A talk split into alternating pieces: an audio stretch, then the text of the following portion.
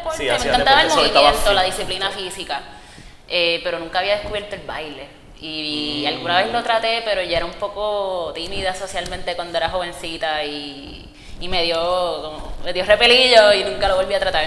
Pero eh, nunca lo voy a olvidar. La primera vez que yo sentí eh, que esta práctica me ofrecía algo a nivel wow, físico, espiritual, emocional, fue un calentamiento en una clase, yo era estudiante todavía.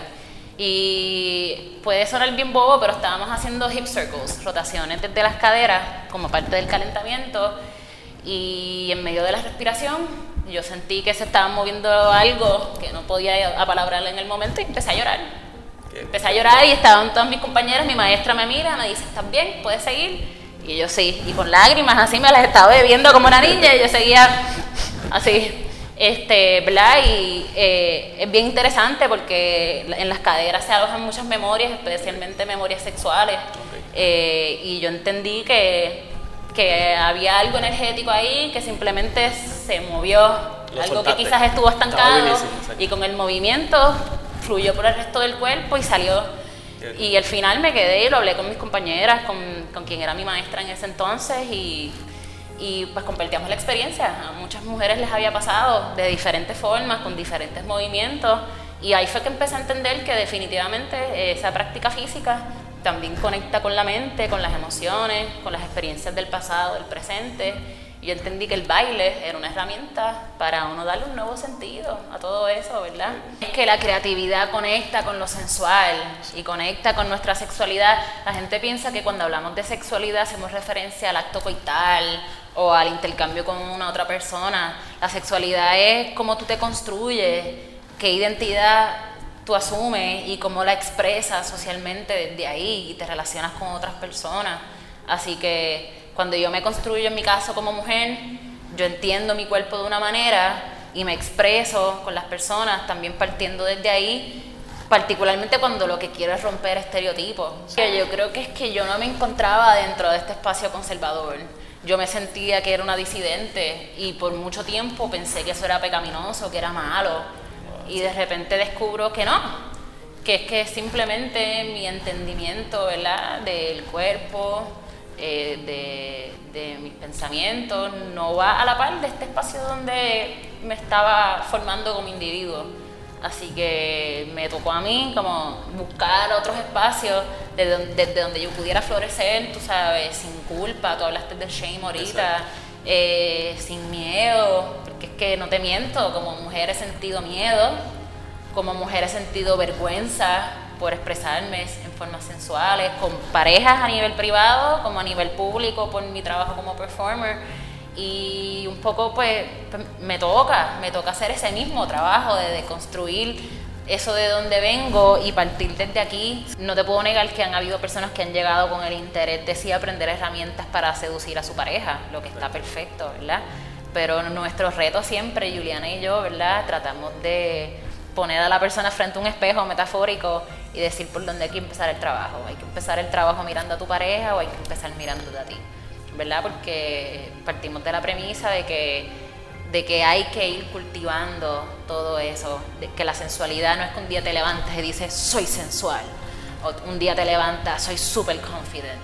¿verdad? Es un poco mirarse, encontrarse frente al espejo y decir está bien que me confunda, está bien, sus claro, y claro. todo. Entonces lo lindo es que el pole dancing es una, una buena metáfora porque es un proceso.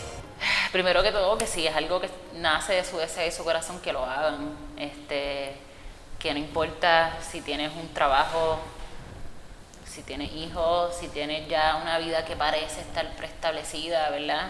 Eh, hay que uno crear el espacio para explorar eso que, que van haciendo. Yo me lo imagino como una voz interior que te empieza a hablar. Y en el momento que eso, que le puedes llamar intuición, le puedes llamar fuego, le puedes llamar espiritualidad, eh, te- se empieza a comunicar, es importante conectar con eso, porque ahí es que se nutre la imaginación, o sea, que no dejen que esa voz interior o que esa llama se extinga y que no importa si tienes 10, 20, 50, 60 o 70 años, mientras tú seas un ser humano que respira y que tiene una conciencia individual y colectiva, eso hay que nutrirlo. Y de esa, ese es mi lugar de resistencia.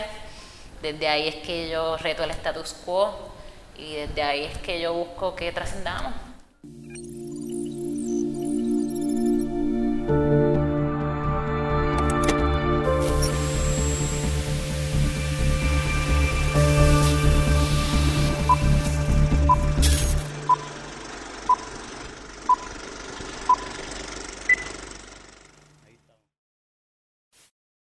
Saludos a todos, mi nombre es Ricky Muñiz y en este episodio del viaje me acompaña Juliana Padilla. Hola.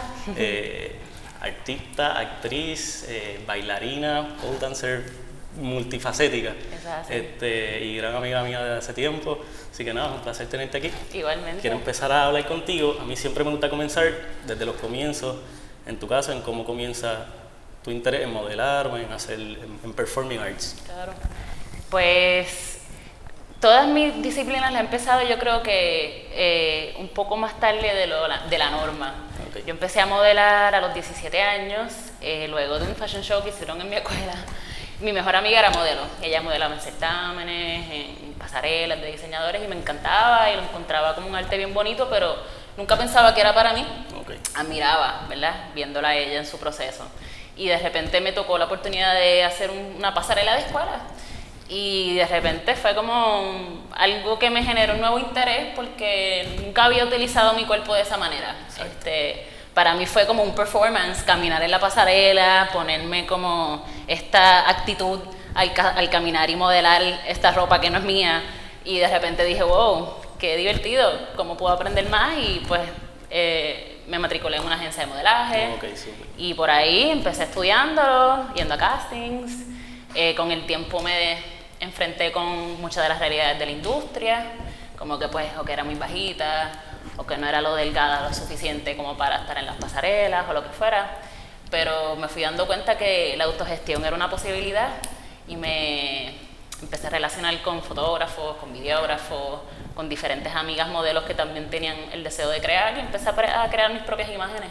¿En qué momento de esto como que queda, queda wow, tenías ya para pues mira, yo empecé a los 17 como a los 20 y pico, fue como mi primera fase de modelo, que fue más exploratorio, conocer, coger clases, ir a castings y, ser rechazada muchas veces. Eh, me fui de intercambio a España, abandoné el modelaje por un tiempo y cuando regresé, que ya regresé un poco más madura, con un poco más de perspectiva, habiendo viajado, eh, dije, lo voy a retomar. Brutal. Para ese tiempo fue que me pinté el pelo blanco, el look gustó un montón, así que eso fue como parte de casualidad, parte del momento perfecto. Y ahí fue que empecé a hacer como trabajo más serio de high fashion, para revistas de moda. Eh, me empezaron a contratar para campaña y pues ya tú sabes, ahí como que empezó a hacer una carrera, o sea que me empezó a rendir frutos económicos. Sí, empezaba a ganar seguridad. Claro, porque y sí, a conocida antes siempre era como que no, no, no, no, de momento es como que, ok, esto es viable. Claro, así. Y, fue, y las dos fases fueron necesarias porque la primera me desarrolló un cuero que yo sabía que iba a tener que desarrollar con los años, que es el aprender a tomar la crítica y no, no asumirla sobre mi cuerpo, sobre mi autoimagen, sino como pues entender de dónde viene, qué es lo que busca esta industria en particular, que es la moda, que es muy, ¿verdad? Tiene todo, su, su, manera de entender lo que es la belleza, lo que vende, lo que no vende, lo que es bueno, lo que es malo. Eh, y con el tiempo aprendí que también es un arte. Así que ahí fue que entonces yo empecé a crear la imagen, a decir, pero es que yo también tengo una voz. Y me empecé a expresar como mujer, como modelo empecé a retar muchos entendimientos que yo tenía acerca del cuerpo, porque yo me crié en una familia muy conservadora. Súper conservadora. Digo, y que para bien, porque soy un ser humano con unos valores muy bonitos, ¿verdad? Exacto. Pero tuve que deconstruir muchas nociones, particularmente acerca del cuerpo y de, y de cómo me expreso a través de él y entender que no es malo ser sensual, que no es malo expresar, ¿verdad? Todas las capas. Que, que nos forman como seres humanos. Y para mí como fue como un primer medio, el visual, de encontrar eso en mi cuerpo y me cambió la vida y de ahí yo dije, wow, quiero hacer esto por siempre. Sí, sí, no, y entonces me imagino que entonces pues ya no eres modelo, eres un artista, entonces ves todas estas otras posibilidades, poquito a poco vas conociendo diferentes ámbitos. O sea, ha sido como tan paulatino y como ha sido todo tan también sin planificar. Yo tengo amistades que van muy claros desde un principio, dicen, este es mi arte, esto es lo, esto es lo que me define como artista y desde ahí construyen, ¿verdad?, sus plataformas un poco para mí fue las oportunidades mismas que fueron surgiendo, le fueron dando forma a mi camino. y un poco confiando en mi intuición, siguiendo mis mi deseos, ¿verdad? Porque yo también estudiaba en la universidad, yo estaba estudiando psicología. Estoy pensando en eso, que no quería que, nos vayamos de esa. Eh, antes de, esa etapa creativa, de empezar creativamente con la fotografía, estudiaste psicología, estaba en esa fase de estudiar psicología. ¿Cómo entonces se cruza eso en ese proceso? ¿Cómo te ayuda? ¿O, o, te, ¿O te puso más limitaciones en algún momento? Como que, ¿Cómo tú puedes describir esa parte? En un principio pensaba que era una limitación y pensaba que no podía hacer las dos cosas. Es bien gracioso porque cuando yo entro ya formalmente en escuela graduada, yo hice mi, mi doctorado en la Universidad de Puerto Rico, eh, yo tenía como esta identidad secreta, escondida. Incluso eh, yo tenía mi Facebook, que era donde yo compartía mis, mis, trabajos como modelo, pero yo no añadía a nadie del programa, como que yo... ¿De verdad? Sí, porque me sentía hasta un poco vergüenza y autocensura, y yo no quería que mis compañeros pensaran que porque yo hago este trabajo eh, que soy llana, que soy una persona superficial, qué sé yo, mis propios estigmas, que yo también tuve que enfrentarlos y eh, mis, mismos compañeros me fueron enseñando en el camino que era algo que a ellos les interesaba, que les llamaba la atención, que me aceptaban dentro de mi complejidad como individuo. Y, y más adelante sí también fue un reto porque, bueno, cuando ya yo empecé a hacer mi práctica como psicóloga, eh, en algún momento yo me presenté a mi práctica con el pelo color violeta porque me contrataron para una campaña eh, muy importante y pues tenía que tener el pelo violeta y cuando llego a mi práctica mi mentora me dice, Ana, ¿y ese pelo? y yo, bueno, pues, ¿qué te puedo decir? Está modelando. Ella no me dijo nada en ese momento, pero ella fue entonces a quien era mi supervisora en la universidad, que casualmente era mi tía. Y le comenta y mi tía me dice, mira, vas a tener que escoger este, vas a ser psicóloga, vas a ser modelo, ¿qué vas a hacer? Y eso para mí me puso en una encrucijada, yo estaba casi al final de mi carrera como doctora y, y fue un choque porque esto era algo que me daba tanta plenitud que ni siquiera la, la, universidad ni mis estudios ¿verdad? me ofrecían esta oportunidad de explorar las cosas que yo estaba explorando artísticamente y casi decido parar mis estudios doctorales, decir, pero pero confié, confié en el camino y luego vi cómo hay una, ¿verdad? Cómo intersecan.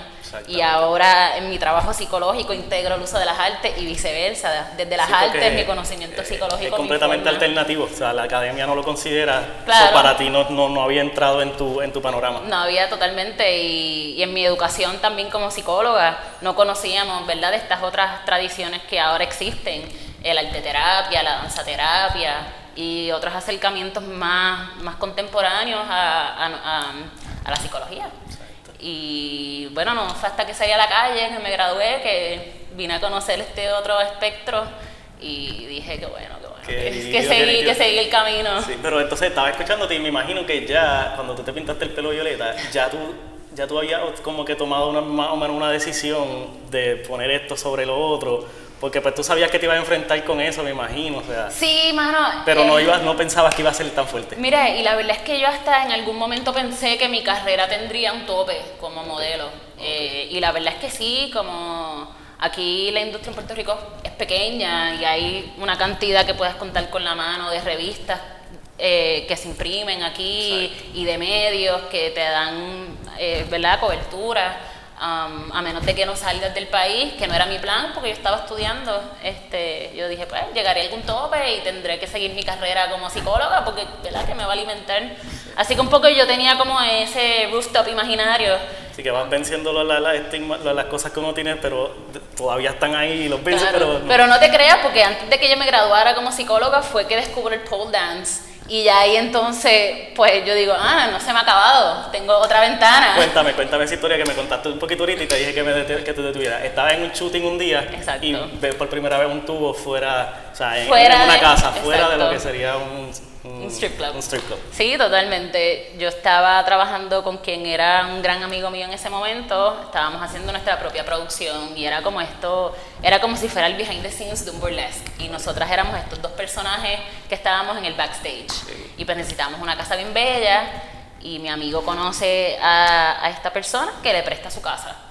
Y una vez estamos allí, yo veo un tubo y yo, no pregunto mucho porque estamos en medio de la producción, pero en acaban yo le digo, o sea, haciendo la pregunta obvia, ¿qué es eso? ¿Qué hace eso ahí?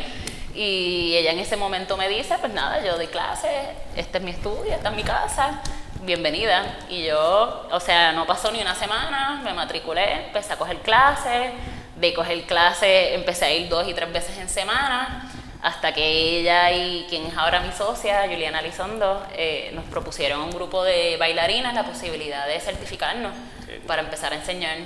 Y eso también me abrió la mente, porque es que son posibilidades que quizás a uno no, no están ahí, ¿verdad? Disponibles hasta que otras personas dicen, mira, sí, esto Sí, como dijiste ahorita, una oportunidad te fue abriendo las puertas a otra Ah, sí, totalmente. Y bueno, empezar a enseñar también me cambió la mente porque estaba todavía um, estudiando y descubro que me encanta enseñar y que soy buena enseñando y que aprendo mientras enseño. Eh, y de repente dije, hay, hay algo de sanación detrás de esta práctica también, así que como como profesional me veo conmovida y digo, wow, esto es un espacio desde donde yo quiero trabajar, porque es que yo no me veo en un escenario hospitalario, no me veo en una institución, no que hay nada malo con ello, pero me gusta trabajar desde la creación. Exacto. Este, y pues... Aquí estamos en Fast forward, 10 años después y, tenemos, tenemos nuestro espacio, un estudio donde tenemos, es como nuestro pequeño laboratorio. Brutal, brutal. ¿Cómo fue? Ok, ¿Cómo fue ese proceso primero, antes de tú transformarte como maestra? ¿Cómo fue ese proceso que te, cómo te ayudó a ti el pole dancing?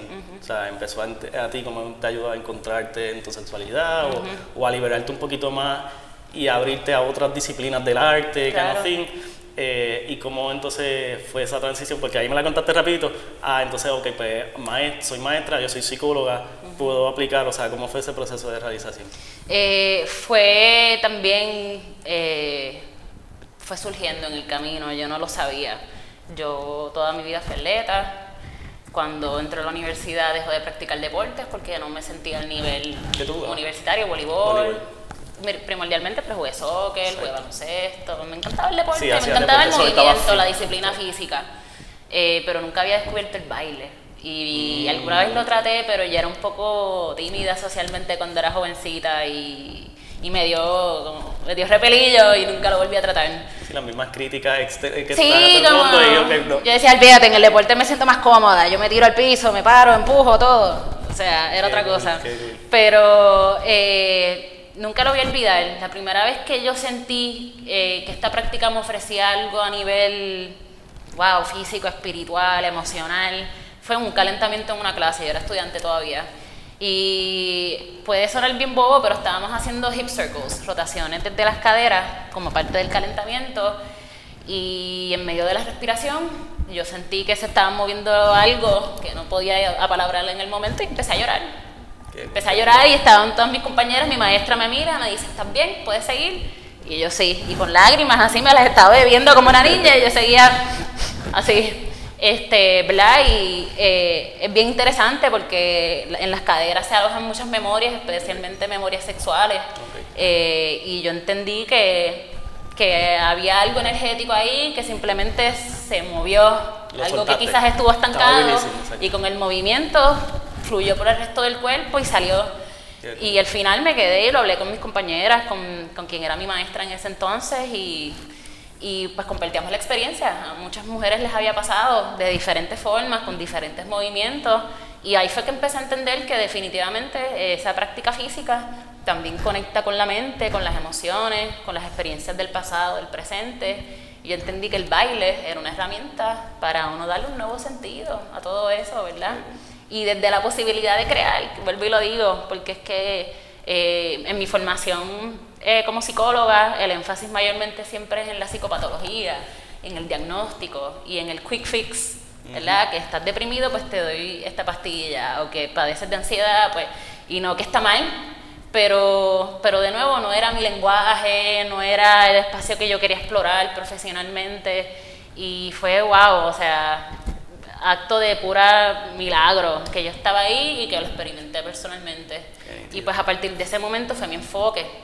Eh, pero de nuevo, todo tan paulatino y como que tan difuso ya en el tiempo mirando hacia atrás porque a la misma vez ya estaba empezando a hacer performance.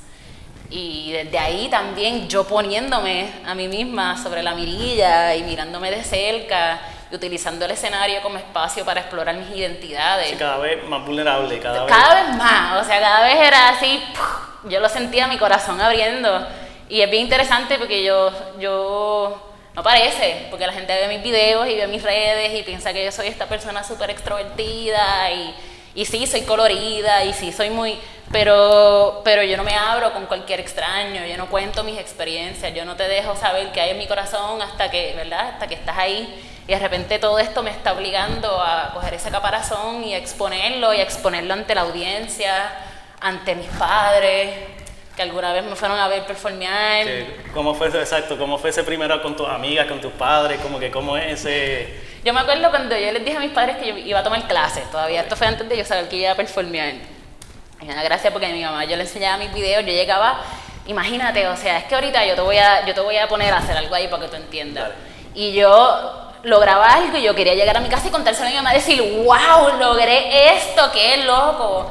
Y mi mamá veía los videos así como que se tapaba los ojos, como que, espérate, ah, eso es sexy, no, eso no lo veo. Ah, ah esto es fuerza. Sí, ah, porque viene ligado con vergüenza, viene ligado con mucha carga, mucha... Y con, con, con, sentirse rara de verme expresarme en movimiento, ¿verdad? Eso... estábamos, y estábamos hablando ahorita que el background del pop dancing viene de como deporte. O sea, en, otra, en ciertas culturas viene como deporte, pero que sí a nivel, a nivel contemporáneo. El pole dancing ahora pues resurge del strip club y de la sensualidad y de, y de la, el, juego de seducción. Que sí, totalmente. O sea, yo me siento siempre muy ah, en un punto medio con respecto a esa conversación porque está el que dice, no, esto es un deporte a nivel olímpico y requiere de una acrobacia y de una disciplina que es muy cierto, eh, requiere de una disciplina, una práctica, un compromiso, dependiendo ¿verdad? del nivel que tú lo quieras llevar. Y eso es un aspecto, pero por otro lado, esto nace de espacios eh, como los clubes eh, o los strip clubs, como los conocen, donde las mujeres estaban emprendiendo sobre su sexualidad, sobre su cuerpo y ganando económicamente, empezando a crear espacios para ellas y eh, para mí es muy lindo, para mí es muy conmovedor porque es parte del trabajo que yo hago aquí, crear comunidad con gente que está también precisamente buscando romper esas normas sociales. Y ellas se organizaron y dijeron, ah, que esto mientras mejor lo hacemos, mejor se nos compensa, pues vamos a enseñarnos. Y de enseñarse entre ellas, eh, empezaron con el concepto de estudio, a enseñarle a gente cualquiera, con cualquier profesión, con cualquier trabajo. Y bueno, han pasado 20 años y aquí estamos. Ahora está J-Lo en el Super Bowl, FKA Twigs llenando. O sea, brutal. se está integrando con otras artes. Definitivamente, se ha normalizado. Se ha normalizado. Eh, pero para mí es muy importante esa conversación porque la gente quiere decir, ah, pero pole dance como, como ejercicio shaming, esa parte de que también... Sí, sí, ¿no? Con todo eso estás explorando tu sexualidad. Sí, sí estás explorando y es una parte importante que te quiero eh, preguntar ahorita, porque, o sea, tu mamá le empezás a enseñar a tu video a tu mamá, tu mamá como que a cubrirse los ojos porque es sexy esto. So, sí, uno no puede negar esa parte. Claro. Este, nada, el, el, el, elemento ese de, de, de que la gente sigue viéndolo con todo eso y tratando de separar, ¿cómo entonces tú atacas ese tema? Pues con honestidad. Eh, en primer lugar me informo. Yo creo que para mí es mi responsabilidad conocer el trasfondo de esta disciplina para precisamente normalizarlo entre mis estudiantes y que ellos sepan. Ahí va este, eso. el, tipo de estudiante, entonces, en ese proceso, de momento se abre a que la mayoría entonces de los estudiantes tuyos entonces no son, porque hay un mito entonces que pues la mayoría de la gente que hace el pole dancing entonces es stripper y no, realmente no. Ahora se está practicando por un montón de personas de todas edades, de todas disciplinas, performers de ballet, performers. Ah, sí. sí, porque o sea, los beneficios son múltiples, desde a nivel de tu salud física, tu salud emocional, como lo hablamos, eh, es un espacio donde inevitablemente se crea comunidad porque, porque tu seguridad depende de que tu compañero esté presente, que te esté mirando, que te esté apoyando y luego celebrarnos cuando alcanzamos algo porque se siente como un logro colectivo. Así que yo creo que cuando la gente lo conoce, se le construye tanto mito y se crea tanto espacio para vivenciarlo con tanta pasión que la gente se vuelve freak. O sea, te lo digo de verdad, esto es como casi un culto. Sí, sí, sí, sí, que ya después, como, como a ti te pasó que fuiste una vez y de momento tres veces a la semana, eso le pasa a muchos clientes. Sí, sí, totalmente. Esta, esta eh, al principio, igual como tú estás diciendo, yo al principio estaba tratando de formular las preguntas y trataba de formular las preguntas y las hacía formulándolas como hacia la mujer, como que la mujer explorar su sexualidad o, o explorar este espacio y en verdad me di cuenta yo mismo, como que en ese mismo proceso de realización de aprender del tema, como de que no, o sea, de que todos podemos explorar, tenemos que explorar nuestra sexualidad y la movilidad a diferentes, o sea, no todo el mundo necesariamente la sexualidad, sino el arte, la creatividad, expresarse de diferentes maneras. Claro, y es que la creatividad conecta con lo sensual y conecta con nuestra sexualidad. La gente piensa que cuando hablamos de sexualidad hacemos referencia al acto coital o al intercambio con una otra persona. La sexualidad es cómo tú te construyes, qué identidad tú asumes y cómo la expresas socialmente desde ahí y te relacionas con otras personas. Así que cuando yo me construyo en mi caso como mujer, yo entiendo mi cuerpo de una manera y me expreso con las personas también partiendo desde ahí, particularmente cuando lo que quiero es romper estereotipos, ¿verdad? Este, así que yo tengo que tener presente todas estas conversaciones desde sus tradiciones, cómo se practica hoy en día, los beneficios y las desventajas, porque para mí es importante educar y para mí es importante romper estigmas. Este... Y ha sido importante para ti en tu proceso personal también, como que, porque me estás hablando, ahora ya estamos hablando más como que tu parte como, como educadora, pero también como que tu parte como personal ha sido de las cosas que te han ayudado a ti a ir realizando y a decir como que, ok, pues déjame romper con un poquito más de lo conservadora que yo soy, porque pues esto es lo que yo represento y déjame enseñarlo. claro, y todo lo contrario, yo creo que es que yo no me encontraba dentro de este espacio conservador yo me sentía que era una disidente y por mucho tiempo pensé que eso era pecaminoso, que era malo. Y de repente descubro que no, que es que simplemente mi entendimiento ¿verdad? del cuerpo, eh, de, de, mis pensamientos, no va a la par de este espacio donde me estaba formando como individuo.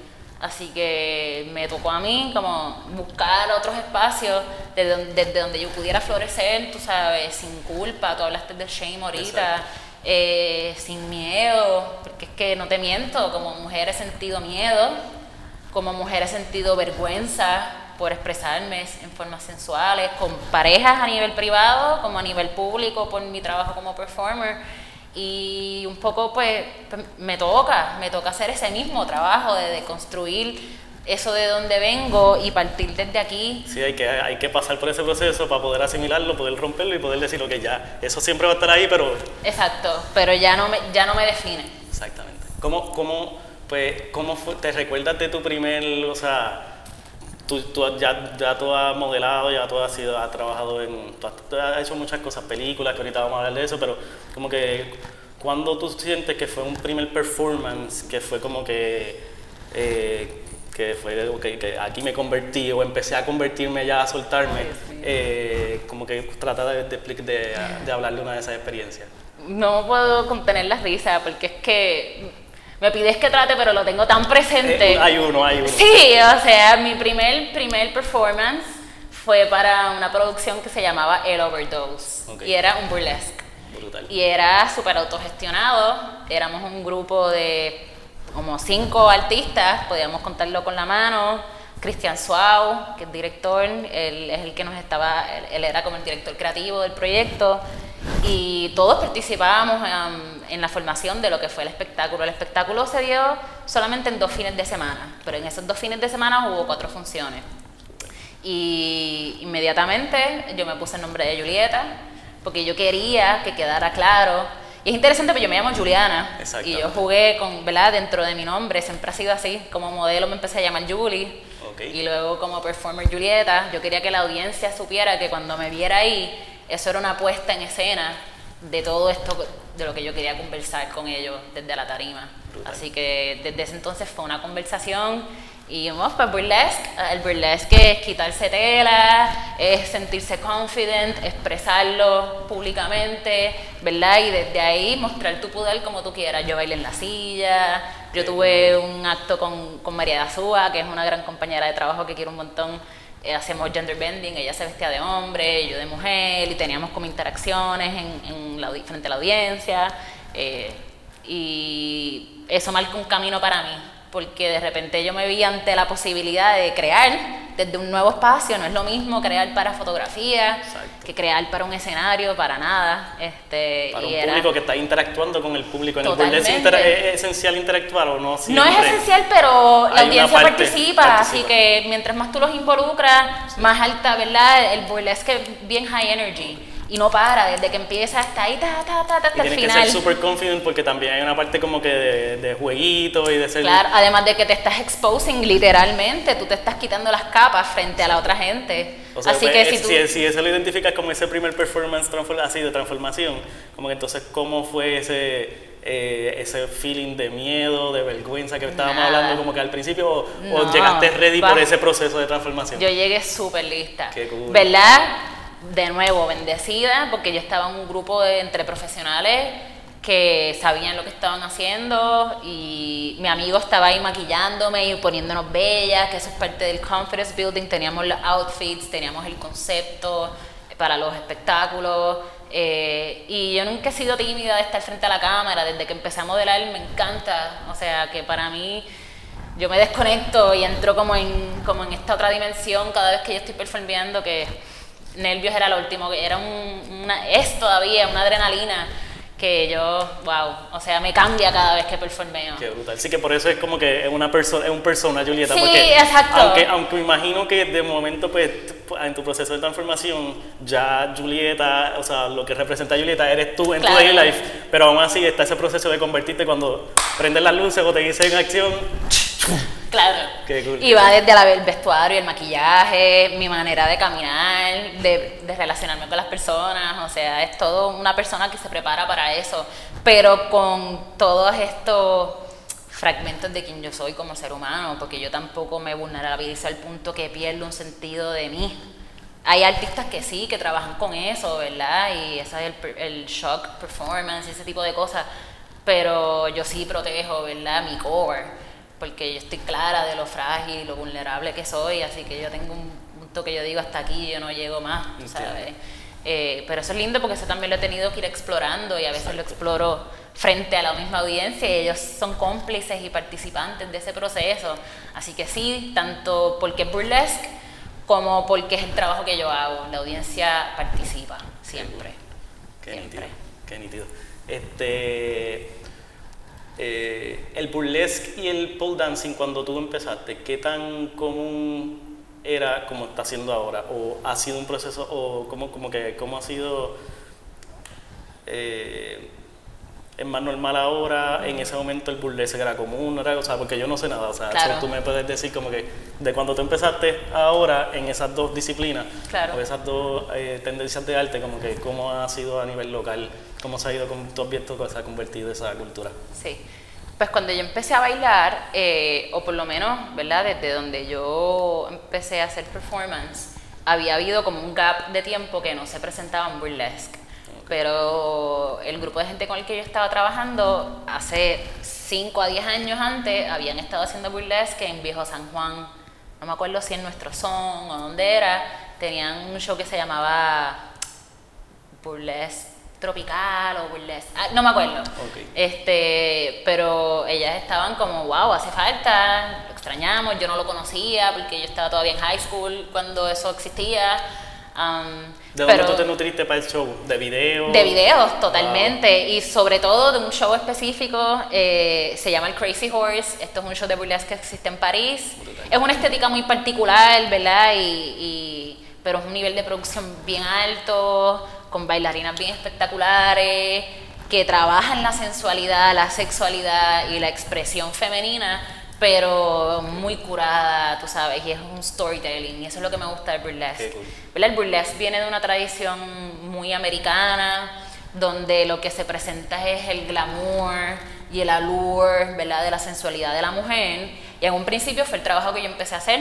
Y si me ves en escena y las fotos que yo posteé en aquel momento, pues estoy con una belleza bien tradicional, este, pero luego en la medida que fue desarrollando mi carrera como performer, empiezo a deconstruir eso y es que empiezo a hacer el trabajo ya un poco lo que yo digo más oscuro empiezo a jugar con tonos más negros. Que te iba a decir la palabra gótica, no sé gótica, si... Gótica, sí, o sea, la estética. A nivel de arte sí es como una estética gótica. Claro, este, y ahí es que empiezo a colaborar con otros artistas también que quieren trabajar estos temas, pero como desde la sombra, como desde lo que no se quiere hablar, desde lo que no se quiere ver y ahí yo entonces empiezo a hacer personajes más la sensualidad, o sea, es como claro. que tú viniendo de, de un mundo de modelaje que de por sí está súper sexualizado, porque sí, en una y, y, es una, y es una sexualización bella, como que, que, no existe, que está perfecta. Pero entonces está súper estigmatizada la misma vez, ¿cómo brega eso? O sea, que ustedes están siempre bailando ahí, y tú vienes del mundo de modelaje que es completamente tradicional, claro. a ir poquito a poco rompiendo, rompiendo con eso. No, para mí ha sido súper divertido, porque es que me di cuenta que no hay límites a la creación, y y ha habido una acogida también, así que de alguna manera se ha traducido el trabajo que yo hago y ha interpelado en la vida y en las experiencias de la gente que ha venido a apoyar mi trabajo y mi arte. Eh, y para mí me dice que, que entonces hay el espacio para trabajarlo así también, que, que es poderoso. Y pues ahora estoy haciendo un estilo diferente de burlesque, que de vez en cuando regreso al lipstick rojo, a las ondas suavecitas y a la, la, ropita bien bonita, porque, porque me encanta lo clásico y la tradición, y además aquí lo enseño también y a la gente le encanta. Pero me gusta mucho jugar con, con lo misterioso, con lo más abstracto, que cuando presento haya lugar para la interpretación que no sea ahí directo, belleza, belleza, todo lo lindo, no, ¿verdad? Que también haya como esto somber, que te invite a ti a mirarte por dentro y a sentirlo desde las entrañas. Sí, abregar más con las emociones. Sí, abregar con las emociones, totalmente. Y así mismo, pues como te dije, han llegado artistas en el camino que, que están en esa exploración, en esa búsqueda y nos hemos comunicado. Y pues estoy en un back and forth. ¿Qué, qué tipo? Eh, ¿Qué tipo de colabora, qué colaboraciones tú crees que, o tú identificarías que han sido clave en ese proceso? Porque a mí siempre me, yo considero que como que pues colaborar siempre es clave porque eh, te añade siempre a tu proceso creativo y te abre puertas a otras cosas. Eh, colaboraciones con video, han mencionado ya ahí en el burlesque, que estaba Cristian Sau, que es director y videógrafo, eh, diferentes performers y todo eso, pero ¿qué otro tipo de, de, colaboraciones tú piensas que a través de tu carrera te han ido marcando? Y después volvemos entonces a, tu trabajo como psicóloga en, performing aquí. Claro. Eh, he tenido varias colaboraciones que han sido súper importantes en mi trayectoria, yo diría. Eh, una de las, de las que más marcó esa diferencia para mí fue con un colectivo que llamamos Tropidarks, eh, que somos un grupo de artistas, diferentes artistas que nos reunimos para hacer diferentes tipos de arte, arte visual, hacemos eventos en vivo, y desde ahí todos asumimos una persona diferente, ¿verdad? Ya sean entidades eh, como deidades o como figuras del oscurantismo. Eh, en una, el año pasado estuvimos bregando con leyendas puertorriqueñas yo hice de La Llorona y reinterpreté el papel de lo que es La Llorona. Y, y, pues ese ha sido como un espacio para jugar con todo esto que te acabo de hablar, ¿verdad? De esos espacios oscuro, ambiguo, que no vemos porque está tan hidden dentro de el juicio de la mente, que a veces hay que hacer, tú sabes. Este, y desde ahí pues empecé a asumir como una, una estética más bizarra, diferente, oscura, extraña, mis maquillajes, mi manera de bailar y de moverme.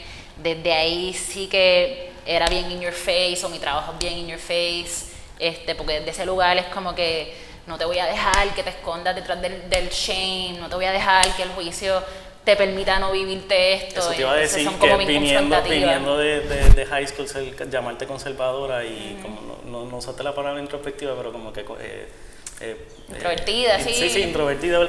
Eh, de momento a, a, ok, pues te convertiste y de momento a push your limits. Claro. Está brutal o sea, y, me transforma. Todavía yo miro para atrás y, siempre le doy un nuevo sentido a lo que han sido las diferentes eh, colaboraciones, ¿verdad? Que por ahí es que llegamos hasta aquí. Y, si no fuera por eso no estaría aquí. Y de ahí también entonces a llevarlo más mainstream, porque he colaborado con, digo que no que fue mainstream, él, él es de un grupo, ¿verdad? Muy selecto de gente que le gusta la buena música, pero tuve la oportunidad de colaborar con Fofé y los fetiches y desde ahí también jugar con personajes raros, diferentes. Sí, pero estoy de acuerdo con cómo usar la palabra mainstream porque definitivamente pues, viene de un mundo underground. So, tienen que ir poquito a poco adentrándolo al mundo mainstream y, y, el que poder colaborar con una banda reconocida ya de por sí pues, es mainstream. Claro, exacto. Y asimismo pues me han contratado para diferentes eventos, he colaborado con Papaya Tropical, que es una plataforma educativa que me encanta, va dirigido a deconstruir mitos acerca de la sexualidad femenina y masculina, eh, o del ser humano, porque sabemos que hay un espectro entre medio de identidad de género. Eh, y con ellos, gracias a Papaya Tropical, que he hecho un montón de colaboraciones, conocí a Almas Band y pudimos, hicimos un trabajo que fue pura improvisación y yo todavía veo el video y me conmueve porque es que fue bien poderoso.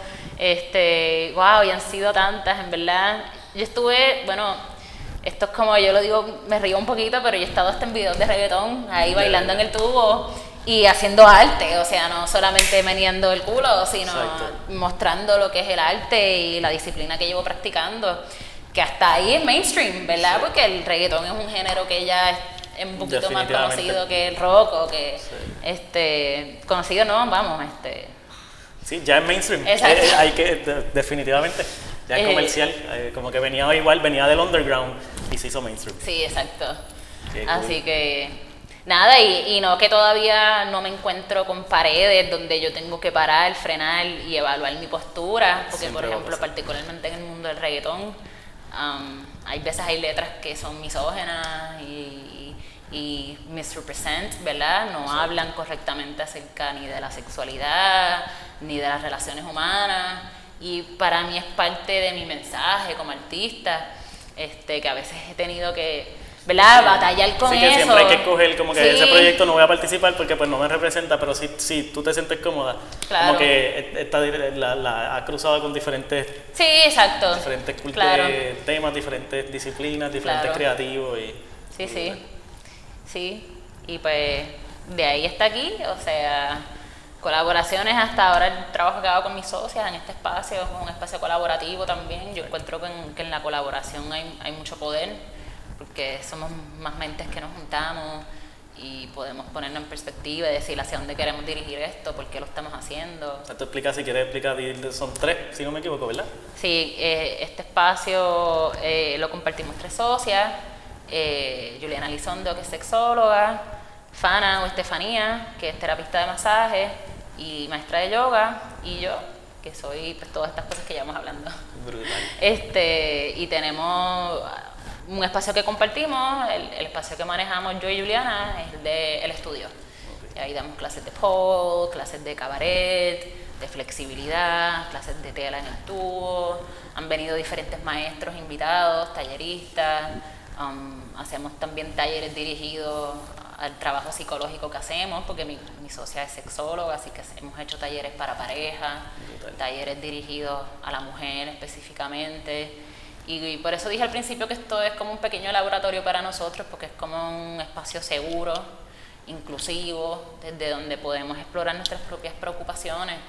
Y hay una audiencia que viene y que nos da retroalimentación y que nos informa sobre todas las cosas, de cuáles son las necesidades que podemos nosotros de aquí atender vamos, no tenemos una respuesta para todas las necesidades del mundo. Sí, pero una alternativa. Pero una alternativa. Siempre uno dice, pues, pues como dijiste más temprano, uno va para el psicólogo y hay una respuesta corta, rápida, rápida que es darte una pastilla y resolviste, pero no, ahí puedes salir al medio ambiente, pero una de las cosas que muchas veces y más en esta sociedad, tanto para las mujeres, pero también para el hombre, que pues, uno evade las emociones y evade buscar para adentro, buscar para adentro. Y pues esto es una de las cosas que tú has creado y quiero como que entonces adentraron en eso, como que qué tipo de personas están viniendo, eh, porque vi un video que eh, se llamaba como los mitos de pole dancing.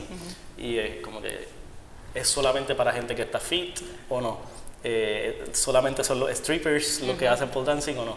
Eh, es para solamente gente joven, y en verdad es como que, o sea, sí necesitas, me imagino que tener una flexibilidad, pero mencionaste diferentes disciplinas, no todo el tubo, está la silla, está las telas, claro. Este, qué tipo de personas están viniendo y qué están buscando. Y después tengo otra pregunta como que, ¿qué es, eh, si una mujer o un hombre viene aquí, viene a donde ti, está buscando, que esa es una pregunta que yo me estaba haciendo, mayormente están buscando conectar consigo misma y su sensualidad o están buscando conectarse con su pareja. Claro. So, vamos a empezar a hablar por ahí.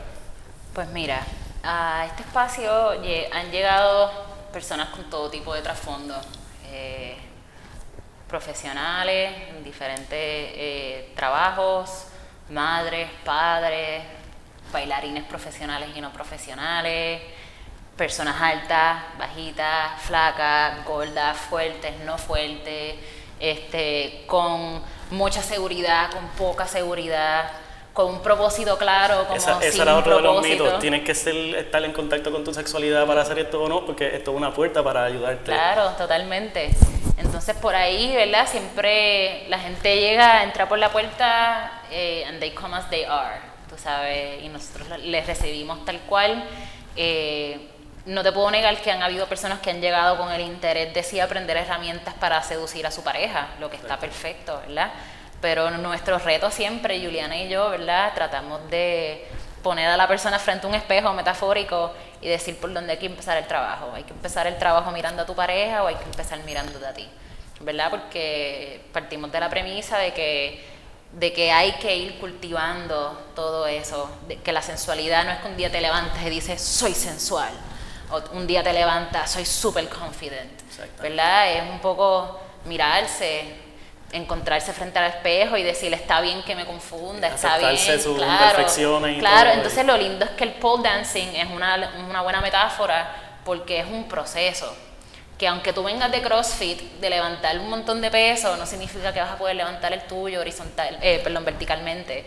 Eh, así que definitivamente hay unos foundations que tú tienes que ir cubriendo y se convierte en un journey. Entonces, eh, eh, para mí es la metáfora perfecta del proceso interno que pasa también. Es un camino, tú no puedes pretender, o si vienes con esa expectativa de que voy a coger una clase y ya volaré por ahí por la vida sabiendo quién soy, sabiendo what I stand for. No necesariamente, o a lo mejor le estás un par de años y todavía te toma un poquito entenderlo, eh, pero lo bueno es que eso se acepta aquí, o sea, no hay expectativa, la expectativa es la que creemos en el momento y la intención la compartimos entre los grupos, por clase. Y sí, tú puedes, o sea, yo he tenido estudiantes que vienen empezando a hacer algo parecido a la práctica desde sus 50 años. Tengo un cliente que viene, que ya es un hombre de 60 años, eh, con casado, con hijos, con trabajo profesional y viene todas las semanas y su intención clara es trabajar, él me lo plantea así, conocer su lado femenino y su lado sensual y vulnerable. Le llamamos femenino por, por nombrarlo de alguna manera, pero sabemos que lo masculino también es sensible y también es vulnerable.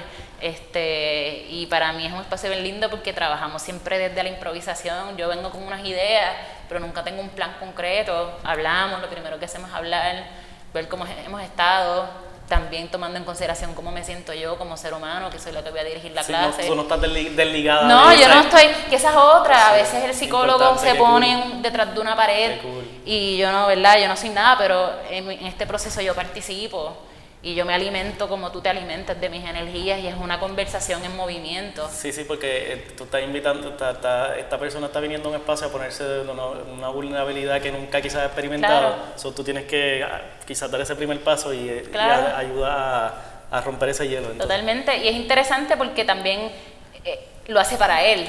Él no se graba, él no sale de aquí a bailar en ningún lado, ni en su casa él viene todas las semanas, esta hora, este es su espacio para él expresarte, expresarse de esa manera, ¿verdad? Pero también están otra gente como yo, que además de hacerlo en el salón de clases... Es tu práctica diaria, pero también lo usas para performance. Claro, lo sacamos al, al, escenario y a otros espacios menos convencionales para compartir la conversación. Exactamente. Una, una pregunta que ahorita se me pasó. Eh, cómo tú viniendo del mundo del modelaje y adentrándote, ¿verdad? En esto, empujando tus límites en como en el mundo oscuro y en, este, en estas cosas, en estos temas, ¿cómo entonces eso ha influido en el tipo de trabajo que se te ofrecen, aunque tú has autogestionado este proyecto, pero cuando trabajas en este tipo de otros proyectos, como que cómo ha influenciado eso? Ahora ya estás fuera de lo comercial, o, o sea, o sigue un poquito de comercial y, todo, o todo out there, como que... Y yo, mira, es yo una he pregunta tratado, que me hizo una amiga y, es súper culpa y es súper interesante porque viniendo de, la, de lo conservador, como que como entonces fue ese proceso de la industria aceptarte o no y entonces pues si todavía bregan contigo, claro. nada más ahora está en lo que es out there. Claro, este... Yo desde que empecé a modelar, mi meta fue ser comercial, porque el comercial trabaja. O sea, significa que tu cara puedes tener vista en un comercial para alguna farmacia, como en una película de cine, como en un teatro. Por alguna razón mi cara nunca fue comercial. Yo traté. Pero aún así, todavía, aunque mi trabajo ha, tomado un giro y me ha atrevido a explorar desde, lo más risque, ¿verdad? Eh, todavía sí eh, tengo oportunidades de hacer casting para comerciales, todavía me contratan. Eh, no modelo como antes, pero es por elección. Exacto. modelaje es una inversión de tiempo que ya yo no tengo. Cuando estaba en la universidad, pues me era mucho más accesible, pero requiere de muchas horas de ir a castings, de estar en el backstage para una pasarela y, y pues ya no es lo que me mueve, pero sí me encanta el estar frente a una cámara, así que si me llaman para una campaña o si me ofrecen la oportunidad de colaborar para un proyecto de arte con algún fotógrafo, videógrafo, eh, yo me lanzo de pecho. Y yo digo y así será hasta que hasta, que yo me muera o sea sí pero ya, ya tú has trazado como que quién es Julie. Claro. Y entonces pues te llaman para lo que me imagino.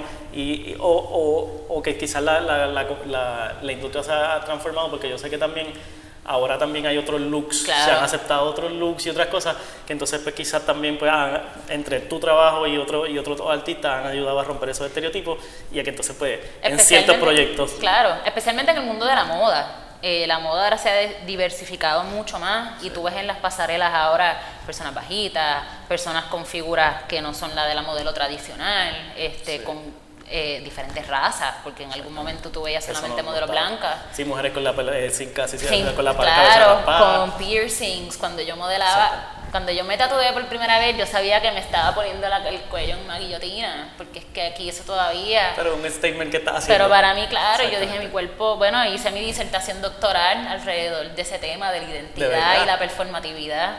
Este, ya luego, eso es otra conversación muy larga, pero hablé de mis tatuajes y de mis piercings y de cómo mi cuerpo es mi canvas y cómo es mi espacio para definirme ante el mundo. Este, y para mí ha sido como un espacio de aprendizaje y pues lo he querido compartir. Y si la, industria me dice que eso no es, pues esa industria no es para mí, tú sabes. O, o creo el espacio, que esa es otra cosa, ¿verdad? Que yo promuevo entre mis colegas y tenemos que nosotros crear los espacios que necesitamos, que no siempre es fácil, porque requiere de muchos recursos, de dinero, de tiempo, de compromiso, pero nadie lo va a poder hacer. por hay que entrar que es lo importante de la colaboración que hablamos ahorita y, y pues de, de abrir, mantenerse abierto a todas esas oportunidades porque pues hiciste muchos proyectos creativos autogestionados, pero de momento autogestionaste un taller que pues de momento pues no, no depende de una industria, sino que pues ahora pues estás creando un espacio, estás poniendo en práctica la psicología también con esto. Eh, estás activa, me dijiste, estás súper activa ahora mismo aquí. Súper activa, tenemos clases todas las semanas, este, es un espacio compartido, así que somos diferentes maestras, eh, con diferentes estudiantes y audiencias. Eh, algún día nuestro deseo es poder también enseñar al mundo el trabajo que se, hace aquí, pero por ahora es nuestro espacio íntimo, protegido, este, y nos funciona súper bien así. Sí, porque una cosa es tú como performer, otra cosa es la, la, persona que viene aquí a buscar un espacio privado. Totalmente. y después esa persona tiene que decidir si, si lo convierte en su arte de expresión o es un arte privado. Pero tú has visto, digo, ¿verdad? O sea, con, con las redes se ha ido transformando este, y ahora cada vez más los estudiantes se quieren grabar para compartir en las redes. Eso, es que, eso es un tema. Sí, ¿Cómo, eh, ¿Cómo, entonces, cómo juega eso, cómo tú ves eso a nivel positivo? Porque no lo puedo ver de otra manera, siempre hay sus críticas y todo, pero ¿cómo ves entonces que la mujer sea, o la, la mujer no solamente, el estudiante se ha ido abriendo a compartir porque se ha ido quitando el estigma o porque se ha ido normalizando el cuerpo y se ha ido normalizando el, todo, todas estas disciplinas? A mí me encanta porque entonces nos da el poder de controlar la narrativa. Brutal. O sea, las redes son muy poderosas, pueden ser un lugar eh, peligroso, ¿verdad? De misinformation, pero también abre el espacio para nuevas conversaciones. Y para mí eso es bien importante. Entonces, cuando las estudiantes ya se abren a esa posibilidad, nosotras acá hacemos fotos, hacemos videos y lo hemos hecho a pequeña escala en nuestras redes del estudio, pero es lo que queremos compartir, que la gente entre a nuestra página y se vean reflejados, que no vean esta imagen demasiado construida este, de lo que es la práctica, porque sí podemos llegar a practicar a nivel competitivo y hacer un montón de trucos y de cosas bien bellas. Sí, pero al nivel al que tú estás, una muchacha que viene, o sea, no, no se va a poder eh, relacionar tan directamente porque dice, yo, no, voy a poder llegar allá arriba de primera. O sea, en, en, el caso de nuestro estudio, ¿no? ¿Verdad? Eh, y, y, pues es como que, bueno, esto, this is real people. Es gente como tú y como yo que después de un shift de ocho horas y de dejar a sus niños atendidos en la casa. En vez de bailar salsa. Sí, y sacan un ratito para ellos, tú sabes. Y es muy transformador y es súper enriquecedor. Han habido veces que yo llego aquí bien cansada, con mis ajoros de la vida, y ese ratito me sirve, es terapéutico hasta para mí. Y siempre lo comparto y siempre tenemos ese espacio de conversación, tú sabes. Así que para mí es una alternativa bien viable ¿sabes? Y es lo que estamos tratando de ir construyendo poco a poco. En un principio no tenía que había temor de mi parte y lo consulté con mis mentores en la universidad y decir, yo ahora soy psicóloga licenciada, ¿qué eso significa? ¿Qué imagen yo tengo que tener? Pero me doy cuenta que, que estas imágenes que construimos no son imágenes que están misrepresenting a nadie ni a nada. Este, solamente me representan a mí y lo que hacemos aquí. Este, así que entendí que está súper bien y que eventualmente... Sí, siempre cuando tú estés cómoda con lo que tú estás haciendo es lo más importante. Sí, y que respete la dignidad de, las, de los seres humanos, su identidad, ¿verdad? Que no les exponga ni los vulnerabilice a un punto que, que se fragilicen. O que si se hacen frágiles, ¿verdad? Por el proceso, que sea en pos de construirse. Exactamente. No de, de breakdown y de quedarse ahí rotos. vamos a tocar ese tema, pues, o sea, obviamente sin, sin detalles, pero como que me contaste de tu experiencia que me estuvo bien bonita porque vi como la emoción con la que contaste, como en un proceso de estirar solamente, como que sentiste ese release de energía. ¿Cómo has visto entonces ahora en esta fase de maestra eso en tus estudiantes? Como que lo ves, claro. porque lo comunican después, ¿verdad? Como que no, y es bien loco porque uno hasta ve los mecanismos de las personas al afrontar los retos. Y, sí, los mecanismos de defensa. Claro, como uno brega ante la dificultad, porque es que se presentan y volvemos a la metáfora de la vida, ¿verdad? La meta nunca es llegar hasta el zen y decir no hay tormenta. No, es que tú veas la tormenta y tú digas yo estoy bien, estoy aquí, estoy presente, la voy a pasar, ¿verdad? Esto es momentáneo. Entonces, pienso en una estudiante en particular que es muy virtuosa, ella es pianista y la quiero un montón. Ella no es pole dancer pero ella viene y tiene una habilidad y una agilidad en el cuerpo y entonces yo le digo, tú te ves como, tú, te ves como tú enfrentas eh, ante el tubo, porque es que lo trata la primera, se cae, se resbala, se echa para atrás, vuelve, ok, voy, reto, no puedo, no lo logro, se empieza a frustrar, se retira otra vez, respira, vuelve y dice, ahora es que, y lo hace y vuela y llega al piso nosotras aplaudimos como brutal. Y de alguna manera reflexionamos sobre eso y decimos, estos son tus estilos de afrontamiento, tú sabes. En este caso te están funcionando y están a tu favor, pero también está quien ante la dificultad entra en pánico, se aleja, se pone en una esquina, se frustra o le da coraje. Y con mucho cariño, con mucha empatía y compasión hablamos sobre eso porque a veces no, ni nos damos cuenta, ¿verdad? No estamos pensando, ah, si es que yo lo hago en la vida también. Eh, así que se nos da esa oportunidad. Además, yo estoy siempre enfatizando la importancia de respirar conscientemente y de hacer esas pausas y cómo nos informamos del cuerpo. Nos enseñan a que la mente es lo único que, no lo único, pero es como, es la, es el eje central de información y de aprendizaje, pero para mí el cuerpo es una enciclopedia que se escribe mientras nos movemos, ¿verdad? Y vamos haciendo nuestra historia a través del cuerpo. Y no hay una sola historia, no hay una sola verdad, son tantas las posibilidades, así que aquí desde la improvisación podemos explorar eso. Este, desde los retos, ya trabajar con fuerza o flexibilidad, porque la flexibilidad física requiere mucha flexibilidad mental y todos son metáforas. A mí me encanta el trabajo con la metáfora porque, porque te permite escribir historias y verte reflejada sin que diga, ¿verdad? No te estás poniendo out there, te estás viendo desde una otra experiencia, desde un espejo, desde un... y bien poderoso. Qué nítido, qué nítido. No, magnífico, en verdad, está, está brutal con la pasión con la que lo cuenta. Y, y nada, en verdad pues eh, es brutal el, el que yo de, de, primera, o sea, yo vengo de surfing y de todas estas actividades, climbing y todo, que los veo como tú describes esta, eh, este arte. Y lo, o sea, así es que yo lo veo, esa es mi terapia, esa es mi forma de conectar conmigo mismo y con la naturaleza.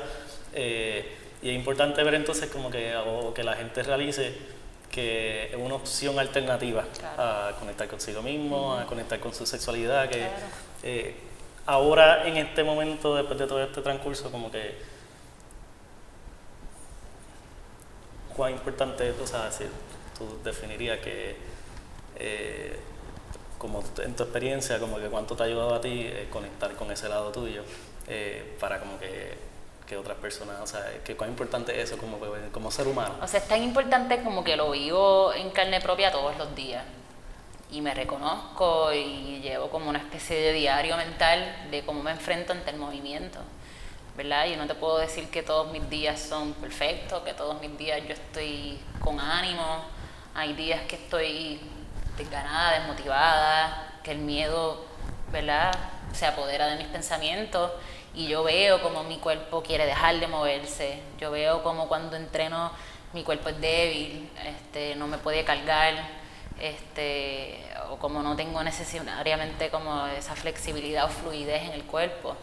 Y, y, he tenido que aprender a ser compasiva con eso también, porque yo entiendo que la vida es un ebb and flow, tú sabes, es, una, es como la ola. Exactamente. Así, hay veces que está bien revolcado, pero baja el sol, baja la marea, y uno vuelve y se encuentra, entonces de repente me encuentro otra vez fortalecida, empoderada, con ideas creativas, con ganas de hacer, compartir. Así que eso me informa a mí y luego yo lo puedo compartir en el espacio porque así llegan las estudiantes también, desde donde sea que ellas están o ellos. Este, y eso yo lo hago parte de la clase. Yo siempre, a mis clases grupales sí siempre vengo con un plan, pero a veces tengo que coger ese plan y decirlo, guardo en la gaveta para una próxima clase, porque hay que atender otra cosa hoy. Sí, alguien está, alguien está down o tú estás down y necesitas un poquito de eso Y necesitamos quizás hoy, mira, es una clase de pole, pero hoy nos vamos a mover en el piso, desde el piso, porque necesitamos estar grounded, porque tengo la cabeza llena de demasiados pensamientos, estoy muy elevada, así que necesito un grounding practice. ¿verdad? Y es es como el entender, esto es una herramienta, esto no es que es la píldora que te lo va, te va a sanar, pero te enseña, es una herramienta educativa, tú sabes, y pues es lo que estamos rescatando. Así que cuán importante es, pues es mi maestro o maestra. Exactamente. Brutal. ¿Crees que, que, que, tiene algo que creas que quieres decir, que quieres hablar, algún tópico que no hemos hablado? Este... Porque hemos ido por ahí un poquito de todo. Claro. Eh, Nada, algo que me gustaría mencionar, eh, estoy muy consciente, ¿verdad?, de muchas conversaciones que hay dentro de mi lucha por crear espacios inclusivos y es un tema que me conmueve de muchas maneras y me siento muy responsable.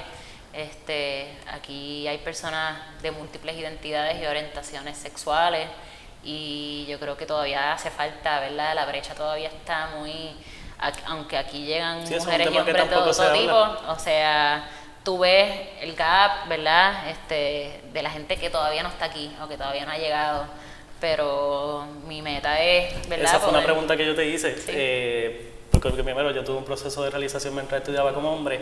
¿Cuántos hombres te llegan? Y me dijiste que no muchos. me contaste de ese cliente, pero no muchos. Entonces, pues eso es todavía parte del tema. So, sí se ha abierto el tema, pero todavía en la mujer. Claro, eh, si la mujer... Y, qué bueno, porque la mujer está empowered y todo eso, pero que, que pues, todavía hay espacio para abrir el tema y para crecer, al igual en el tema de la inclusión. Claro. que es algo que tampoco se habla sobre es importante.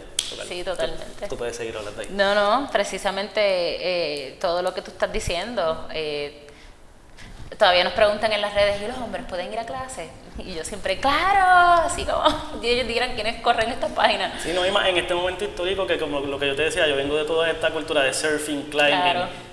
Ahora es que todo es, muchas de estas cosas se están viendo como alternativas de entrenamiento. Claro. So, ahorita tocamos el tema bien temprano en que la polémica, pues que si, si es un deporte o es, un baile y un arte, pero pues aún así sí es una opción para el que quiere entrenar de alguna manera. Claro.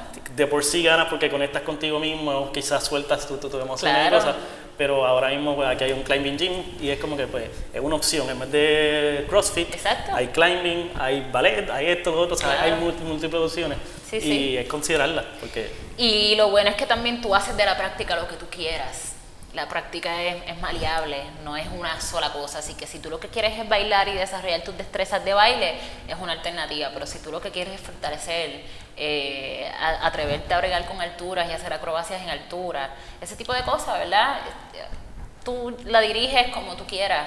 Y así cada quien cuando entra también, este, lo que pasa es que pues como la ven como una práctica hiper femenina, eh, pero no lo es y me encanta encontrar videos de gente bailando en todos los estilos diferentes que hay de bailar y de moverse y los compartimos entre nosotras porque también es información para uno. ¿Cómo viene una muchacha?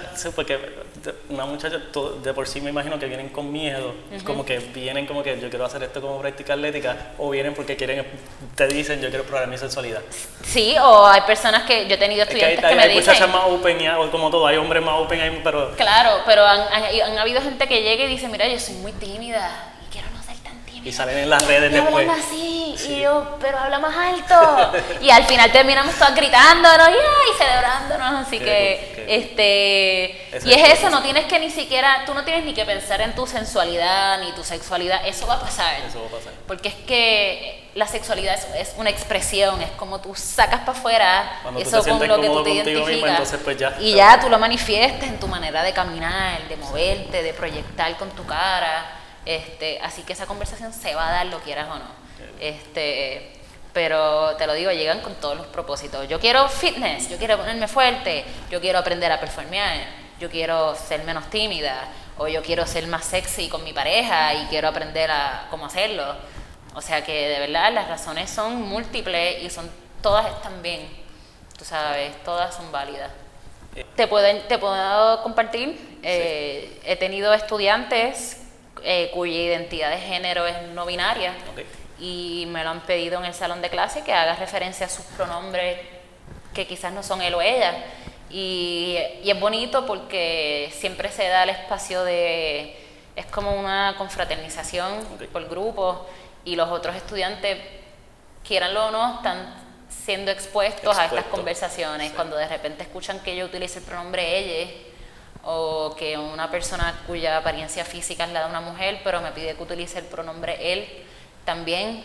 Y como ya hay como una complicidad, no se genera la conversación desde el prejuicio, no se genera la conversación desde el rechazo, sino es como, wow, yo te llevo conociendo todo este tiempo y admirando y celebrándote y, no, no, conocía esto acerca de tu identidad y de repente me tumba nociones, perdón, este, y también... Sí, que ayuda al proceso del individuo pero también ayuda al proceso del colectivo. Grupo. Porque sí, a mí la primera vez, yo en universidad fue la primera vez que yo vi una, tuve una, una relación con una amistad que eran gay, entonces pues ahí es que entonces uno empieza a hablar del tema, porque si no, eh, no, sí, exacto.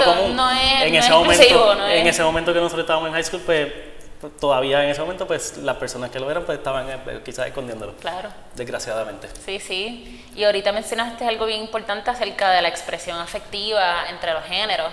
Este, como tú dices, socialmente está más aceptable que vean, se vean a mujeres expresándose afecto que hombres, pero este espacio es bonito porque deconstruye eso también. Conocí en algún momento a un hombre trans que es performer y me expresa su interés de hacer pole dance, pero me dice, pero, pero yo como persona, como hombre trans, no sé cómo bregar con la expresión de mi identidad de género Y a mí eso, ¿verdad? Me dejó con un montón de preguntas y me invitó a hacer investigación y búsqueda de diferentes... Sí, sí, porque aquello sigue grabando. Me invitó a hacer una búsqueda de diferentes bailarines y de diferentes maneras de expresarse eh, desde el baile.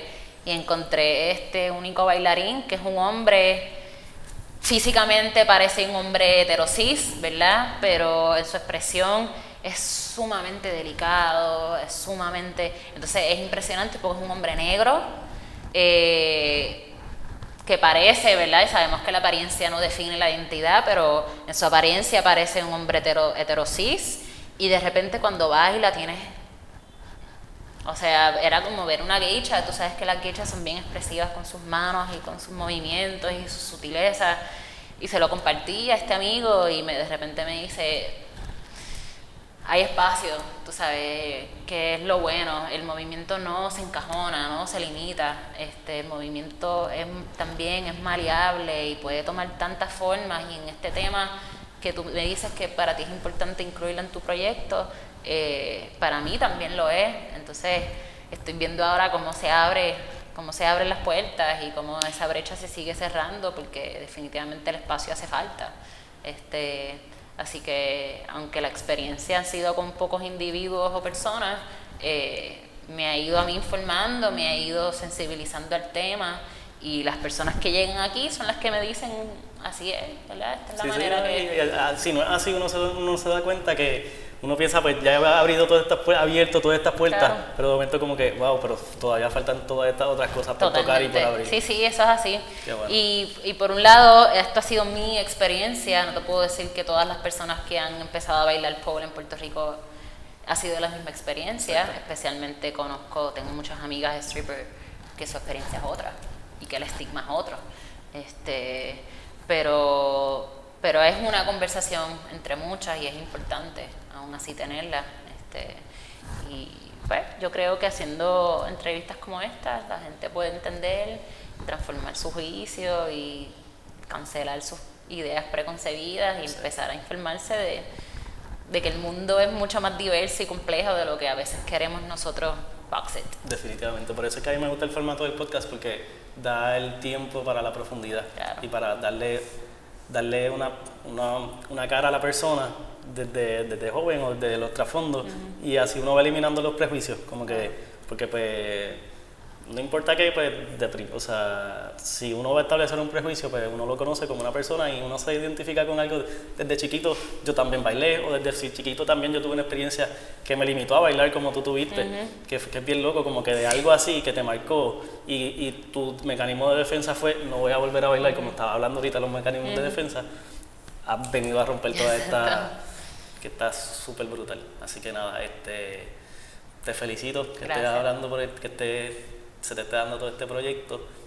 Mientras estaba hablando de eso, pensé que estaría cool en algún momento hacer otro, otro con, con otra mucha amiga tuya que venga del mundo del stripper y, y, y, tú con el mundo y entonces tenerle los dos La conversación cuando este, quieras. Estaría súper cool. Este, ¿cómo, pueden seguir la, eh, ¿Cómo pueden seguir hombres o mujeres importante incluir eso. Todes, todas. Todo eso, todas, eh, tu proyecto y, y, tus proyectos personales también creativos. Claro, pues yo tengo, mayormente yo manejo mi página en las redes, eh, Instagram, mi nombre es Julieta, que es mi nombre, mi stage name, se escribe Y.U.L.I.E.T.T.A. Yo le escribo ahí chiquitito. Sí, Julieta. Eh, también tengo mi página web, que es julipadilla.com. Julie se escribe Y-U-L-I-E. Eh, igual, a través de Ricky me pueden escribir si tienen cualquier duda o pregunta. Nuestro estudio es Siluetas Full Body and Mind. Estamos a la orden y estamos en las redes también. Eh, eso, por ahí me pueden encontrar. Brutal. Este, sí, ¿tienen una película coming up soon? Sí, estaba esperando la pregunta. Eh, eso es multifacética, o sea, de momento, como eso fue reciente, hace tiempo, tu primera intervención en película.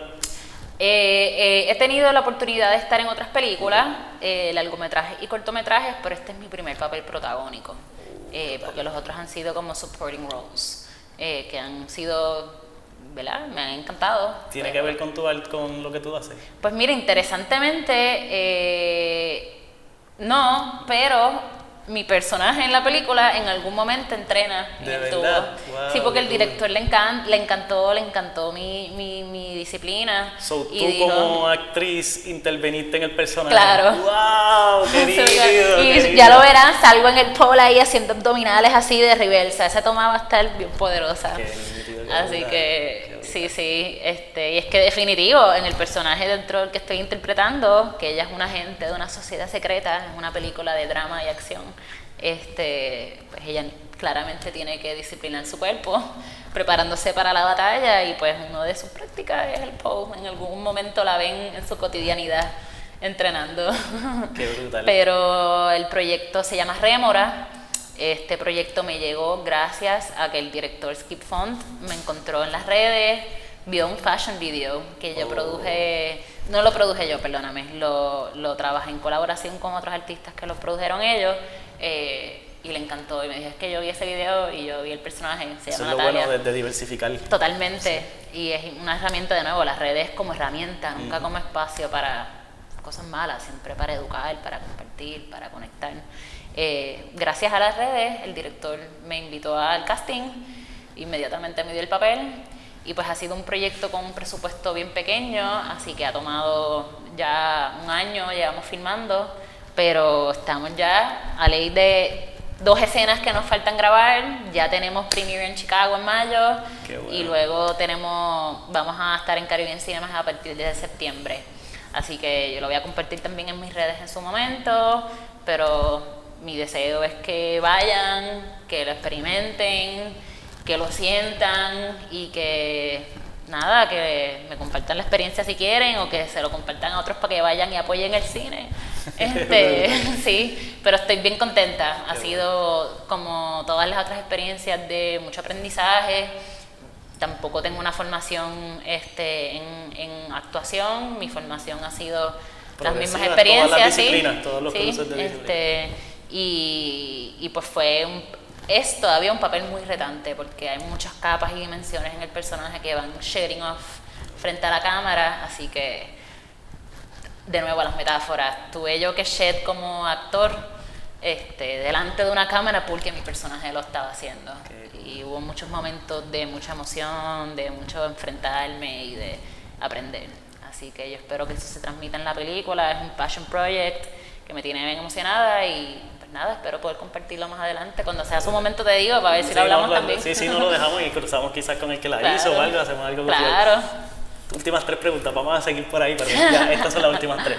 Eh, para mí, como el proyecto se llama El Viaje, a mí, y para mí una de las cosas en mi proceso de transformación como artista fue como salir de Puerto Rico y viajar y colaborar fuera de Puerto Rico, fue, lo considero siempre esencial y en cada entrevista que hago veo que mucha gente también no solamente porque aprende, sino porque entonces aprende lo que tienes aquí en Puerto Rico, que a veces uno lo minimiza también. Eh, ¿Cuán importante fue para ti ese proyecto? Porque ese proceso, porque yo creo que tú has trabajado, esta película va para Chicago el premiere, pero ahí fue que me recordé, pero tú has hecho eh, a nivel fotográfico y otras cosas fuera de Estados Unidos, eh, fuera de Puerto Rico. ¿Cómo tú crees que eso te ha ayudado o te ha influenciado? Esencial. Este, yo empecé a trabajar fuera de Puerto Rico como modelo, especialmente en Nueva York que las redes me, facilitaron conectar con artistas allá, eh, o me lo hicieron más fácil, no es que lo facilitaron, eh, más accesible. Eh, y bueno, imagínate, en Nueva York, yo haciendo lo que me gustaba, que era modelar, y trabajar con fotógrafos y artistas que viven allí así, viviendo de su arte, para mí me enseñó y me dijo, es posible, esto se hace. Porque venían de una industria pequeña que, claro, que, está de que de por sí te decía que tú no eras modelo, o sea, Y que la belleza es una sola cosa y que la manera de representarlo también. Sí, New York es internacional, súper moda, inclusivo, claro, otra cultura. totalmente. Y además se permite, a mí me encanta ser bien expresiva frente a la cámara y tuve ese espacio. Este, luego fue el, el, pole dance el que me dio la oportunidad de viajar a hacer trabajo fuera de aquí. Estuve en Costa Rica enseñando y conocí, conocimos a, ahora a alguien que apreciamos un montón, que tiene su estudio en Costa Rica y nos abrió las puertas para hacer taller, para llevar un show que nosotros tenemos aquí en, Silueta y pues también me abrió la perspectiva de cómo se hace en términos de negocio, en términos de comunidad, en otro espacio diferente, latino también, así que los latinos somos muy diferentes. Yo he ido a bailar en estudios en Estados Unidos y no es lo mismo. Sí, porque es como la comedia, y la comedia viene bien influenciada con la americana, pero entonces, de, dónde está la parte latina? Que nosotros nos criamos también viendo televisión latina y eso. Sí, y que somos personas mucho, somos muy afectivos, nuestros espacios personales son más reducidos, así que nos tocamos, nos abrazamos, nos aplaudimos, nos celebramos. Eh, la cultura americana es un poco más, más fría, más distante. He estado en clase, que yo soy la única que estoy celebrando a la gente, y yo, pero no ven que acaba de ser algo espectacular. Bueno, yo yo desde atrás le grito, bella, bella. Pero, sí, ahí pero yo soy así, yo soy así. Qué loco, qué interesante. Sí, y bueno, ahora con la película también, estuvimos filmando en Chicago, este, y eso fue bien surreal. Yo ahí en lugares históricos, con el cruz súper chiquito, que somos los que estamos filmando esta película, y me dijo también, fue como un mensaje cósmico que me dice, esto se puede, esto se vale, hay espacio para esto. Así que definitivamente tu perspectiva es la que es, hay que viajar primero para conocerse, porque te estás sacando de tu espacio de zona de confort y te obliga a tener que buscar espacios de colaboración con otras.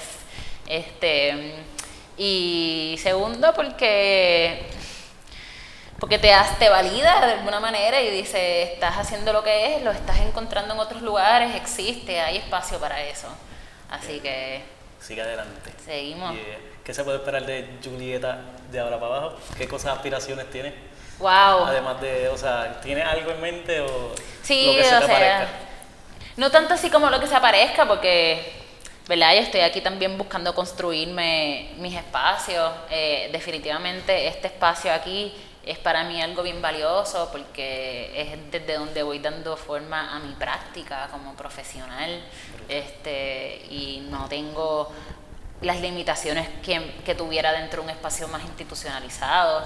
Este, así como artísticamente, fin se están abriendo puertas fuera de, un, de espacios alternativos que me encanta. Yo forever seré alternativa, y, pero, pero, también... sí, como llevar eso a que otros... A que más gente lo, vean. Este, y pues por ahí, por ahí voy dándole forma, no te puedo decir de aquí a 10 años seré esto, porque lo que yo soy cambia todos los días, pero, pero si algo es que todas estas disciplinas seguirán siendo parte de mi vida y seguirán guiando mi camino. Y me imagino que pues, el tener ya este espacio te independiza y te da una estabilidad, que entonces pues no matter what, eh, siguen en esto, porque ustedes ya crearon su, su, proyecto. Y lo diversificaremos con el paso del tiempo, ¿verdad? Este, porque el cuerpo hay que cuidarlo y estamos buscando maneras de que no dependa solamente del trabajo físico que hacemos, que que nuestro trabajo trascienda y que llegue a las casas de las personas y que, ¿verdad? Estamos todavía en fases de entender cómo lo, lo, lo desarrollamos, pero nos está invitando a nosotros también, Think Outside of the Box. Un reto más. Lo bueno es que somos nosotras, no tenemos un jefe arriba que nos Volvieron a ponerse vulnerables y ahí siguen creciendo. Es que eso es eterno. el momento que tú te pongas cómodo en una esquina, te pudres y te quedas ahí apestoso. Tienes que en el libro ese de vulnerabilidad que estaba leyendo que dice, los define como que la vulnerabilidad es el, el, el birthplace del crecimiento y del cambio. Y en verdad es que así cada vez que uno se sale de ese comfort zone y se pone ahí, van a seguir flourishing otras cosas. Totalmente. A mí siempre me gusta terminar, ya ahora sí estaba terminando, ¿qué tú le recomiendas a una persona que quiere explorar en este tipo de performing arts? Eh, cualquier género, cualquier edad, cualquier expresarse diferente, buscar un método de expresión, ¿qué tú le recomiendas? Primero que todo, que si es algo que nace de su deseo y su corazón, que lo hagan. Este, que no importa si tienes un trabajo si tienes hijos, si tienes ya una vida que parece estar preestablecida, ¿verdad? Eh, hay que uno crear el espacio para explorar eso que, que van haciendo. Yo me lo imagino como una voz interior que te empieza a hablar. En el momento que eso, que le puedes llamar intuición, le puedes llamar fuego, le puedes llamar espiritualidad, eh, se empieza a comunicar, es importante conectar con eso, porque ahí es que se nutre la imaginación, somos seres creativos y a veces la sociedad nos corta esa parte creativa y nos obliga a trabajar y trabajar y producir económicamente y nos creemos que si no estamos en esa esfera, no estamos haciendo las cosas correctamente, y mira, no, que es necesario el espacio para uno preguntarse quién soy, qué es importante para mí, qué no estoy haciendo que me hace falta, o qué sí estoy haciendo y no lo estoy reconociendo, este, que me está eh, nutriendo de alguna manera. o afectando, porque claro. y, y, y, también es muy poderoso educarse. Si hay algún performing art o alguna práctica de movimiento que te está llamando la atención, busca videos, busca información, porque a veces el miedo no, o, la o la desinformación provoca miedo o como que me quiera quedar atrás busca gente que haga, pregunta, a mí, a mí me encanta hablar con gente y compartirle mis experiencias y de ahí ver qué posibilidades las personas tienen, así que reach out, o sea, que no dejen que esa voz interior o que esa llama se extinga. Y que no importa si tienes 10, 20, 50, 60 o 70 años, mientras tú seas un ser humano que respira y que tiene una conciencia individual y colectiva, eso hay que nutrirlo. Y de esa, es mi lugar de resistencia desde ahí es que yo reto el status quo y desde ahí es que yo busco que trascendamos. Así que ese es mi two cents. Pues muchas gracias, Este, nada, en verdad, honestamente, cuando yo te escribo, yo te conocía y yo te escribo y yo digo, pues, pues, vamos a hacer esto porque yo sé que es un tópico que además de yo ganar, como que pues va a apelar a la, a la audiencia femenina. Pero realmente he aprendido un montón. Es un, son tópicos no necesariamente o sea, yo no estaba atraído al pole dancing, porque en verdad, yo, o sea, a mí me gusta el pole dancing, pero siempre me visualizaba como el espectador. Claro. Este, aprendiendo, es como que ahora lo veo como un challenge, y es como que, wow, que teniendo un ahí como que hazte mal carajo. Así que nada, muchas gracias en verdad por, por una conversación súper genuina. Y gratis por el espacio, importante, aquí seguimos creándolos. De ahí, de ahí nace la, la idea del podcast de, de que uno de momento se enfoca demasiado en lo que uno hace y en lo que y de momento pues eso es como un funnel vision y pues me desconecté de muchas cosas y pues de momento tuve un espacio de conversación y, y, como te dije, a veces entro al tema pensando de una manera pero sigo realizando que uno sigue aprendiendo y que son muchas otras cosas. Así que súper agradecido. Seguimos estos espacios de colaboración. Ya con Juliana después vamos a hacer otra cosa, así que súper agradecido por el tiempito. Súper buena conversación. Pueden seguir a Julie, a Julieta, lo voy a poner ahí en chiquitito. A mí pueden seguir Ricky Muñiz underscore PR y El Viaje TV en podcast, YouTube, Facebook y en Instagram y en todos lados por ahí. Así que síguenos y pendiente a la próxima. Muchas gracias. Hasta luego. Brutal. Súper. Eh.